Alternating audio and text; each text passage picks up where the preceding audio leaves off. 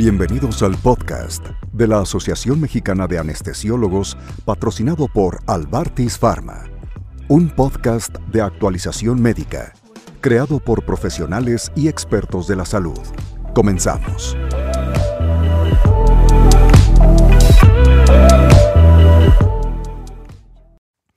Hola, ¿cómo están? Bienvenidos a una disertación sobre las nuevas formulaciones del Propofol y sus implicaciones en la anestesia. Yo soy Arnulfo Calixto, anestesiólogo del Centro Médico Nacional La. En el 2018, John Biglen recibió un reconocimiento por sus aportaciones en el descubrimiento del Propofol. A partir de este descubrimiento, se comercializan diferentes formulaciones de Propofol. Hay que recordar que este fármaco pertenece a un grupo de alquifenoles, que son compuestos muy liposolubles e insolubles en una disolución acuosa. La disolución más utilizada corresponde al Propofol al 1%, que contiene aceite de soya al 10%, fosfolípido de huevo purificado al 1.2% como emulsivo, glicerol al 2.25% como compuesto de ajuste de su tonicidad hidróxido sódico como tampón.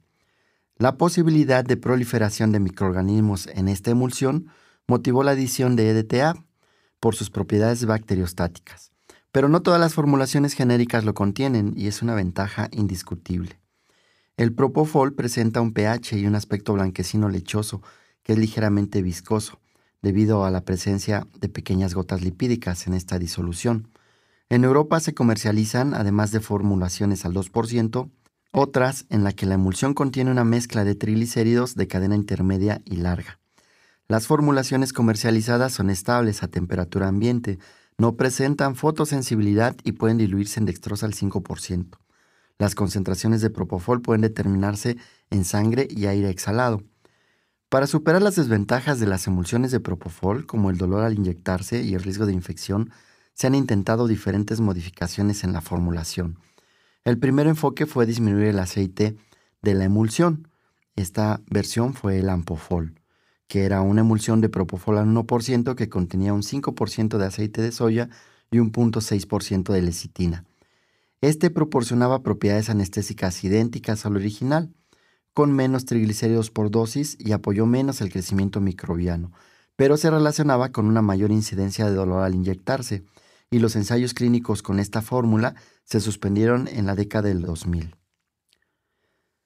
Las emulsiones estándar actuales de Propofol consisten en gotas de aceite entre 0.15 y 0.5 micras, y se han desarrollado microemulsiones con gotitas menores a 0.1 micras, que son más estables. Por ejemplo, Aquafol, que es una emulsión de propofol al 1% en un hidróxido estearato de polietilenglicol 600 al 8% y poloxámero purificado 188. En los ensayos clínicos iniciales, el tiempo hasta la pérdida de la conciencia y su recuperación se prolongaban. Además, se relacionaba con dolor en la inyección más intenso y frecuente y entonces se suspendieron también estos ensayos. En el 2015 se desarrolló una nueva formulación, que se fabricaba y almacenaba como microemulsión y se diluía en una macroemulsión. Estas propiedades aparentemente podrían lograr una mayor estabilidad y una vida útil más larga sin el aumento del dolor de inyección con microemulsiones, pero se requieren aún más estudios. Otra modificación fue aumentar la proporción de triglicéridos de cadena media en la emulsión porque son más polares que los triglicéridos de cadena larga y se metabolizan más rápida pero pueden liberar metabolitos potencialmente tóxicas como el acetoacetato o el octanato. Sin embargo, los ensayos clínicos con esas nuevas formulaciones se suspendieron.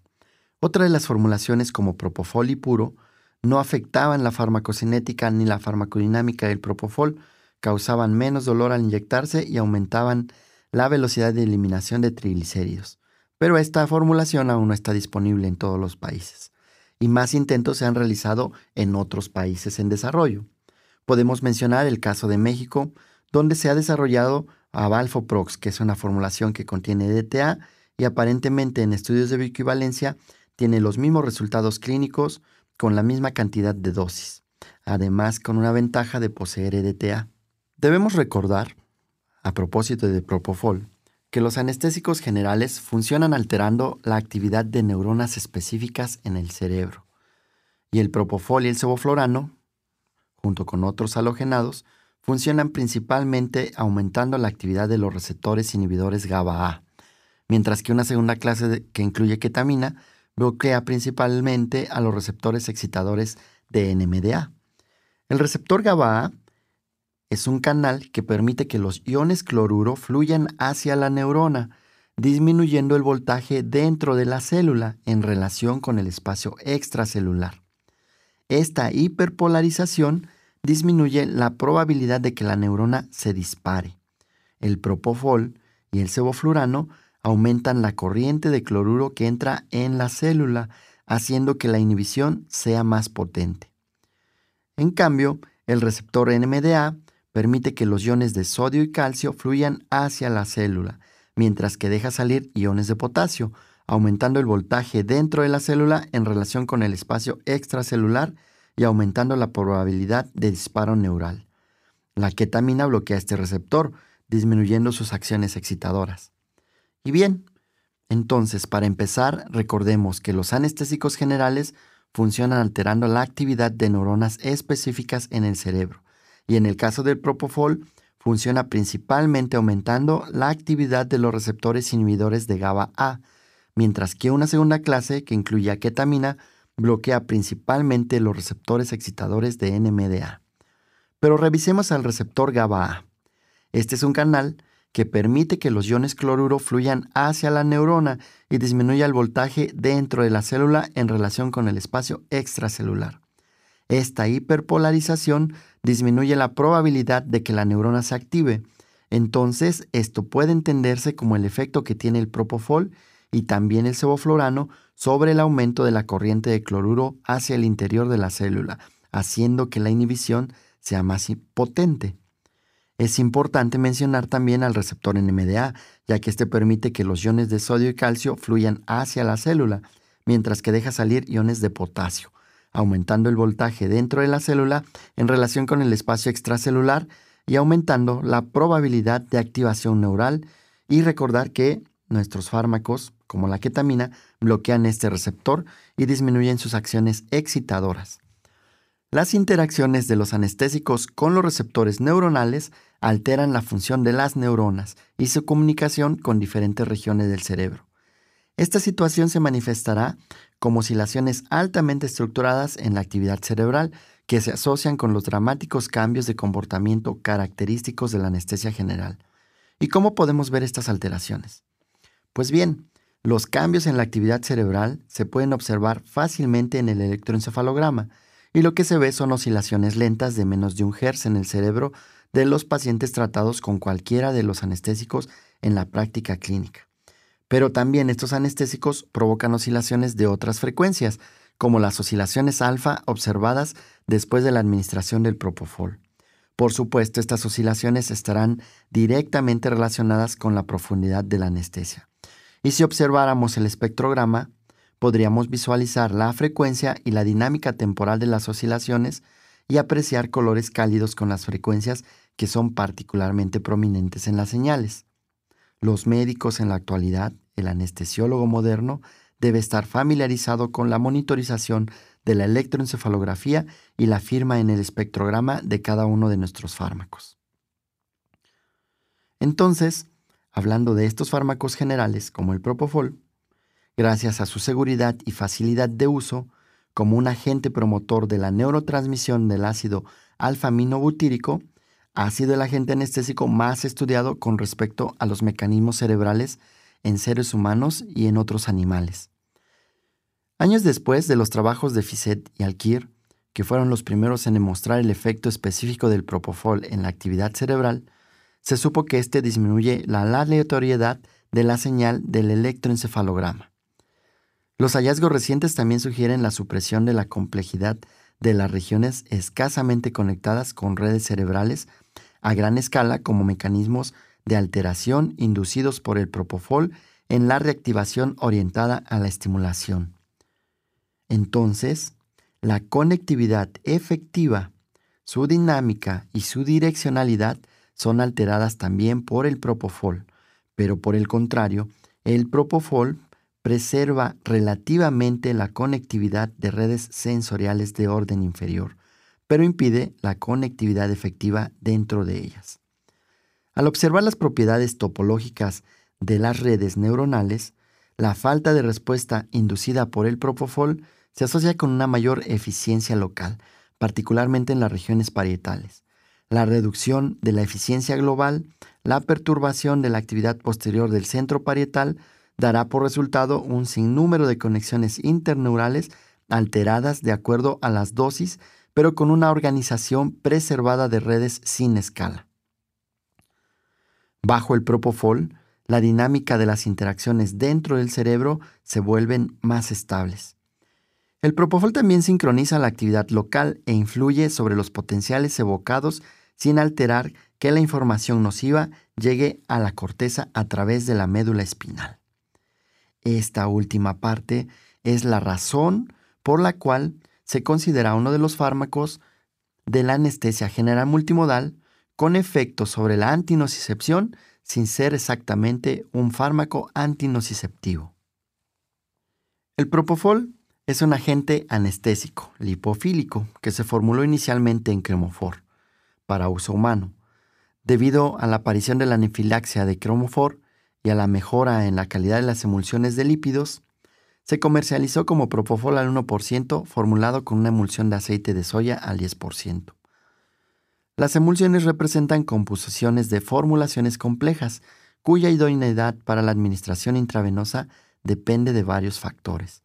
A pesar del éxito de las emulsiones de propofol, los inconvenientes de tales formulaciones incluyen la inestabilidad inherente de la emulsión, el dolor de la inyección, la necesidad de agentes antimicrobianos para prevenir sepsis y la preocupación por los efectos secundarios relacionados con la hiperlipidemia.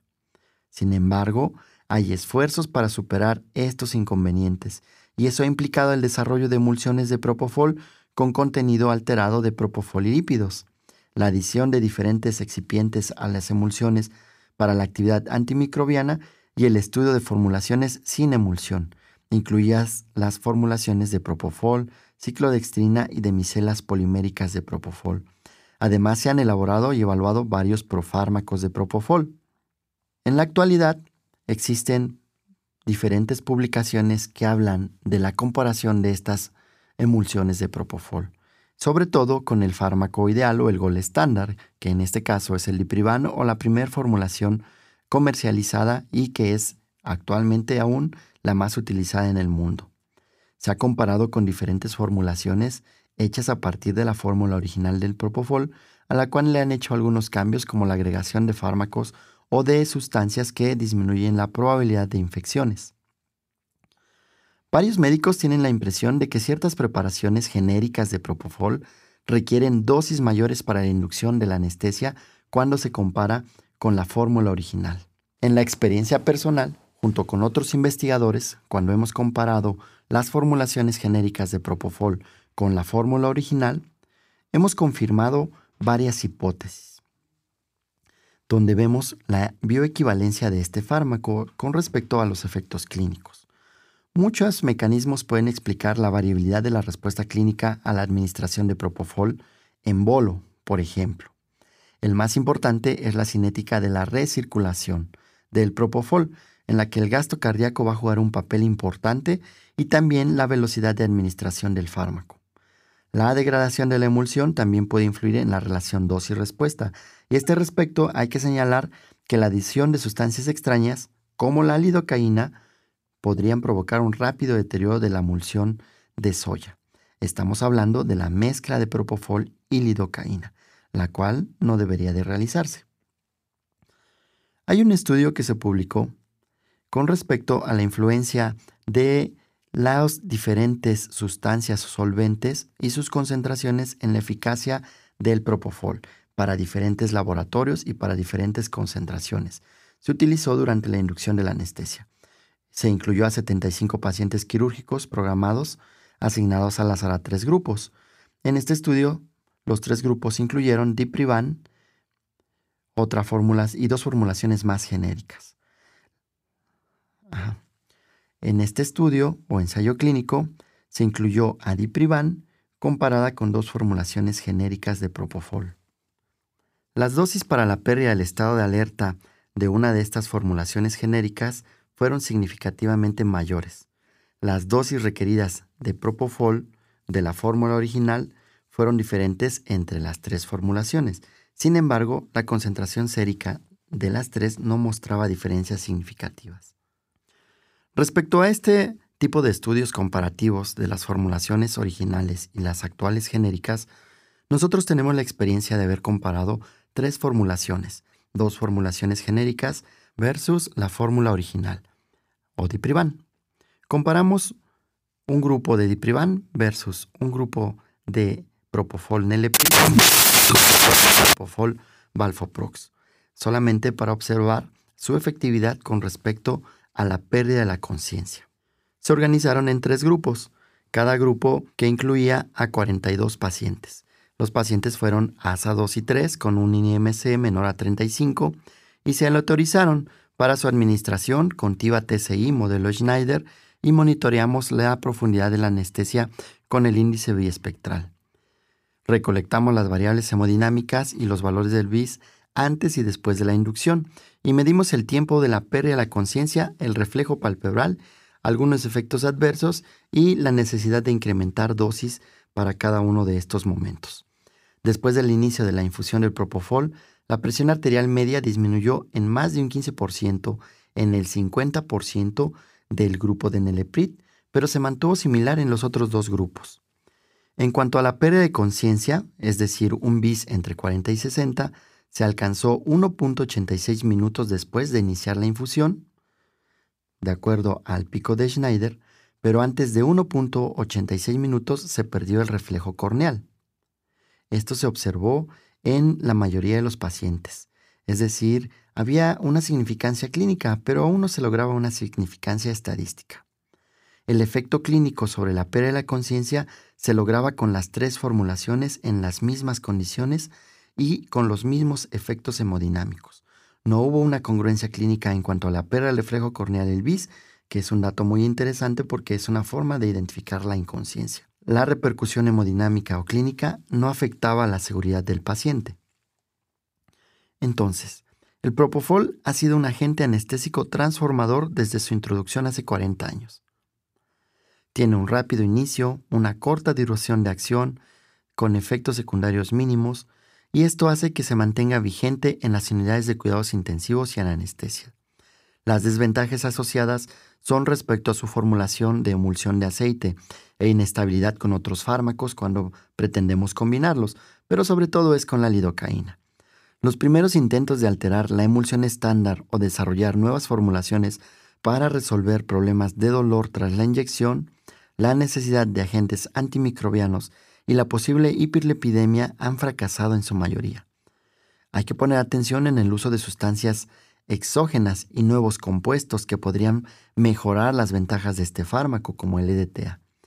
Los nuevos agentes deben ofrecer ventajas significativas sobre la emulsión de propofol estándar, genérica y bien arraigada para justificar los costos más altos y ser bien recibidos en el mercado de atención médica cada vez más consciente de los costos. Sin embargo, será necesario estudiar las nuevas formulaciones de propofol, hacer las comparaciones en diferentes poblaciones, en diferentes contextos clínicos.